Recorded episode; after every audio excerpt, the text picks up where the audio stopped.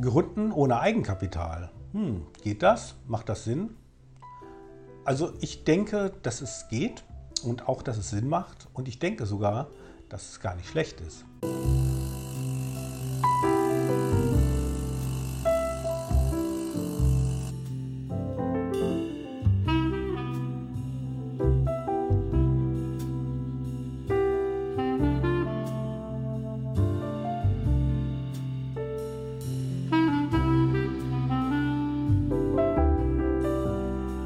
Herzlich willkommen zu einer neuen Folge von Life Begins After Coffee. Wir haben heute das Thema Gründen ohne Eigenkapital. Hm, geht das? Macht das Sinn? Also ich denke, dass es geht und auch, dass es Sinn macht und ich denke sogar, dass es gar nicht schlecht ist. Wie siehst du das denn? Also ich kann da ja aus Erfahrung sprechen, sage ich einfach mal so. Mhm. Denn äh, ich habe ja mein erstes Unternehmen auch ohne Eigenkapital das gegründet. Stimmt, ja, richtig, ja. Und ähm, es ist äh, problemlos möglich. Es kommt natürlich darauf an, was du vorhast, in welchem Gewerbe du tätig bist, aber meine Empfehlung ist sowieso, nicht mit irgendeinem großen Patent und einem großen Fuhrpark an Maschinen und so weiter zu starten, mhm. selbst wenn du durch das große Glück, dass du auf Vermögen zugreifen kannst, darauf Zugriff hättest, äh, weil ein Unternehmer sich grundsätzlich erstmal die Finger verbrennen muss, glaube ich. Ja, das stimmt. Oder es ist die Chance, dass es passieren wird, ist ziemlich groß. Mhm. Und ähm, probier dich lieber im Kleinen aus, mach deine Erfahrungen und bau dein Geschäft Stück für Stück auf. Das ist erstmal so, was ich dazu mhm. sagen kann. Vielleicht mhm. war das jetzt auch schon zu viel Information, ah, aber. Was? Nein. Ich denke, es ist ähm, besser, ohne Eigenkapital zu gründen. Man wächst dann zwar langsamer, aber man macht unglaublich viele Erfahrungen und äh, man lernt Wege zu finden. Ähm, oder ich sage es mal anders, man lernt Wege, Lösungswege zu suchen und zu finden, ähm, die man nicht suchen würde, wenn man genug oder endlos Geld hätte. Ich glaube auch, dass ähm, wenn jetzt dieses Geschäftsmodell funktioniert, man in der Lage ist, ein super schlankes Unternehmen ähm, aufzubauen. Und das ist auch etwas, das kann einen unglaublich stolz machen. Es gibt viele, viele erfolgreiche Menschen, die ohne Eigenkapital gegründet haben. Charles Branson? Richard, Branson, Richard. Richard Branson, genau. Richard Branson zum Beispiel, der hat mit einem Schallplattenversand angefangen. Der hatte nur ein paar Schallplatten und hat aber ähm, nach und nach immer wieder äh, Einnahmen reinvestiert und hatte ein, ein gutes Gespür für den Markt. Das hat er sich aufgebaut, das hat er entwickelt. Der hat mit Leuten gesprochen und hat so sich viele Sachen angeeignet und zwar ganz praktisch und konnte so immer langsam wachsen. Der hatte dann mehrere Plattenläden und irgendwann hatte er ein Label ja, und war unglaublich erfolgreich. Und ähm, diese Einnahmen, die er hatte, hat er immer wieder ähm, investiert und ist einer der reichsten Männer der Welt, glaube ich, heute. Ich weiß es nicht genau. Der reichste ist natürlich Elon Musk mal wieder. Ähm, aber auf jeden Fall ist er sehr erfolgreich und eigentlich ähm, ein gutes Beispiel und ein sehr motivierendes Beispiel für jeden Gründer. Und es gibt ja auch noch andere Dinge dabei zu berücksichtigen. Du hast, ähm, wenn du nicht auf Fremdkapital zurückgreifen musst, mehr Freiheit und mehr Flexibilität bei deinen Entscheidungen, weil ja sonst äh, diese Menschen, die dir das Kapital zur Verfügung stellen, ein Mitspracherecht in deinem mhm. Unternehmen haben beziehungsweise du bist auch dann sehr gebunden mhm. und hast auch immer diesen Druck des Zurückzahlens, weil du wirst dieses Geld nicht geschenkt bekommen, sondern du wirst es, äh, es wird dir geliehen, wie ein Darlehen oder ein Kredit und äh, du musst es ja auch zurückzahlen und ähm, ich weiß, ab, Menschen arbeiten unter Druck oft sehr gut, aber es kann auch äh, negativ sein und äh, ich äh, persönlich mag diesen Druck nicht so gern Das musst du auch so ein bisschen für dich selbst herausfinden, ob du das äh, aushalten kannst.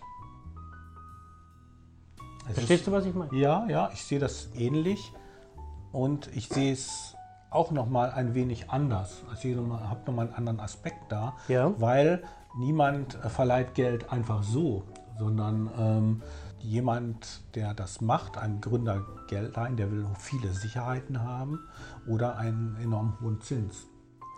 Und ähm, das ist der Druck, von dem du sprichst, das sehe ich genauso. Ähm, was ich auch noch sehe, selbst wenn alles funktioniert, ähm, man, man äh, ist äh, wirtschaftlich erfolgreich und ähm, man kann ähm, die, die Raten bezahlen an die Bank. Ähm, äh, man ist trotzdem nicht wirklich selbstständig, sondern man hängt am Tropf des Finanziers. Und das raubt einem auch unternehmerische Autonomie, also Freiheit.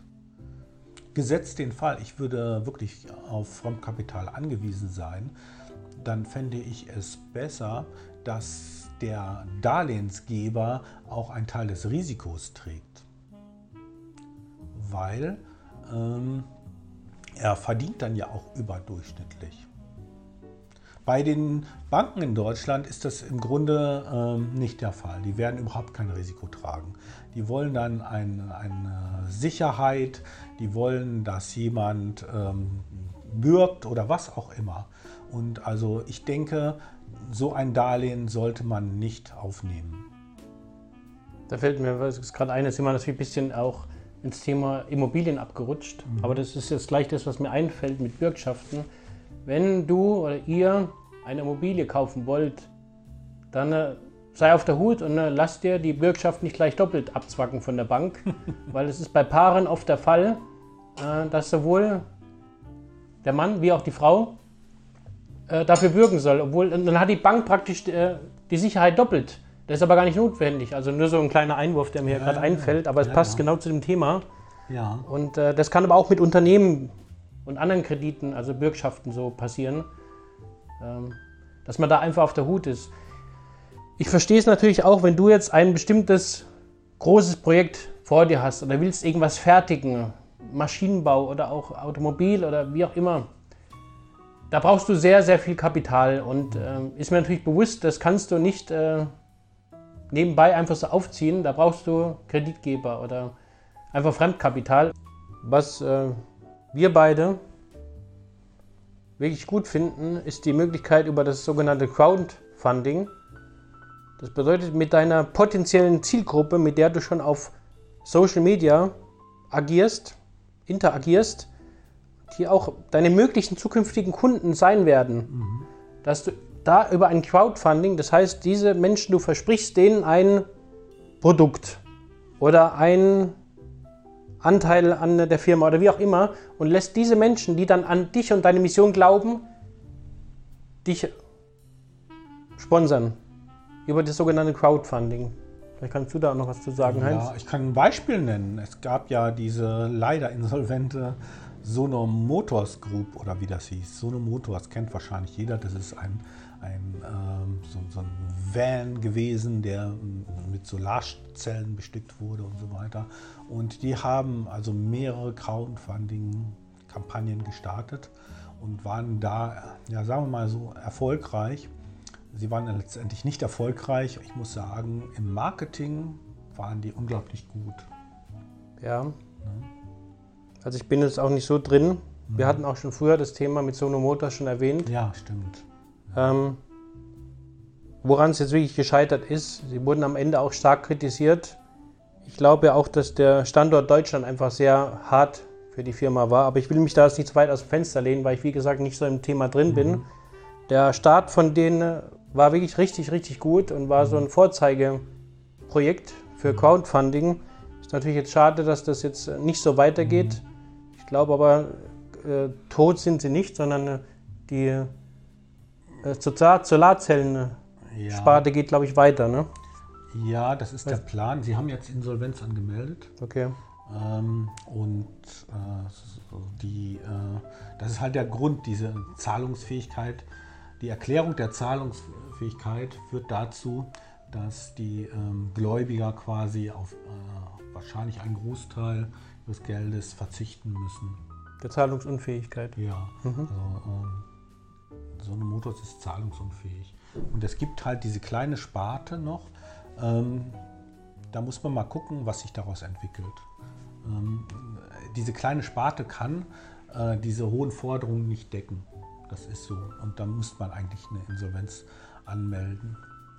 Also so eine Motors ist auf jeden Fall eine Recherche wert, wenn du dich für dieses Thema interessierst. Man kann ja auch aus möglichen Fehlern lernen. Ja, ja. Das heißt, wenn du dich da für das Thema Crowdfunding interessierst, würde ich mir das auf jeden Fall anschauen, was die gemacht haben, wie sie es gemacht haben, was sie möglicherweise nicht richtig gemacht haben oder was sie auch richtig gemacht haben. Also sie hatten eine tolle Marketingkampagne mhm. und eigentlich auch ein tolles Produkt. Da müsste man sich tiefer nochmal mit, äh, mit der Materie beschäftigen. Einer, einer der Vorteile, ähm, ohne Eigenkapital zu gründen und dieses Geschäft dann langsam aufzubauen und wachsen zu lassen, ist wirklich die Risikominimierung. Wenn es dann schief geht, ja, dann ist es ja auch kein Drama. Dann hat man ähm, keine Eigenmittel verloren und man hat es versucht und man ähm, nimmt immer Erfahrungen mit. Also das muss ein, das muss keine Niederlage sein, sondern ähm, es ist ein, in erster Linie ein Erkenntnisgewinn. Und ich glaube, mh, hm, es ist ein Mythos, wenn man glaubt, äh, vom, vom Start an ähm, beim ersten Unternehmen gleich erfolgreich zu sein. Ich denke, das ist nicht so, sondern man muss immer sein Lehrgeld bezahlen und äh, man wird einige Male scheitern und dann steht man nur wieder auf, rückt sich die Krone zurecht und fängt neu an. Und was andere dann äh, darüber denken oder sagen, das ist nicht dein Problem. Und es ist auch tatsächlich so, dass fast jeder der heute erfolgreichen großen Unternehmer irgendwann in diesem Bereich schon mal gescheitert ist. Ja. Recherchier es einfach mal, schau mal nach. Dann wirst du sehen, das stimmt, was wir sagen. Und das gehört irgendwo dazu, diese Erfahrung, weil diese Erfahrung kannst du dir auch nicht anlesen oder sie einkaufen, die musst du einfach machen. Und ein Unternehmen gründen, aufbauen, zum Erfolg führen, das ist nun mal kein Zuckerschlecken. Mhm. Und dabei kann auch viel schiefgehen. Und deswegen ist natürlich unsere Empfehlung, erstmal klein anzufangen und es langsam hoch zu skalieren. Und dann sind auch die Schäden, die möglicherweise entstehen, wenn du etwas falsch machst oder etwas nicht so läuft, wie es du dir erhofft hast, nicht so groß. Das ist natürlich schlecht, wenn du da sehr, sehr viel Fremdkapital drin hast und das dann versemmelst. Dann äh, ist möglicherweise nur noch manchmal eine Insolvenz rettend. Mhm. Das ist natürlich auch in Deutschland anders. In Amerika ähm, ähm, ist es sehr viel einfacher, mhm. sehr viel Fremdkapital zu bekommen. Aber das ist nochmal ein Thema für sich. Wir richten uns ja hier mehr an das deutschsprachige Publikum, äh, aber das ist nur so nebenbei erwähnt noch. Ich denke, wenn man gründet, dann muss man auch seine Zahlen kennen. Da muss man gucken, wie viel man verdient und wie viel man ausgibt. Und äh, unterm Strich muss irgendwas rauskommen. Ja?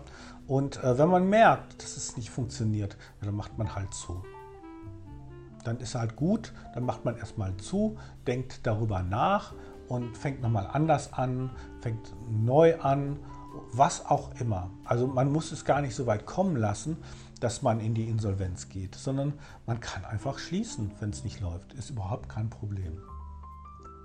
Das Wichtige ist, was der Heinz jetzt gerade gesagt hat, es ist ganz wichtig, dass du dir vor, vorher richtig Gedanken darüber machst und einen sauberen, fundierten Business- und Finanzplan erstellst. Ja. Das ist immer das, was wir so predigen und es ist so wichtig, mhm. dass du das tust.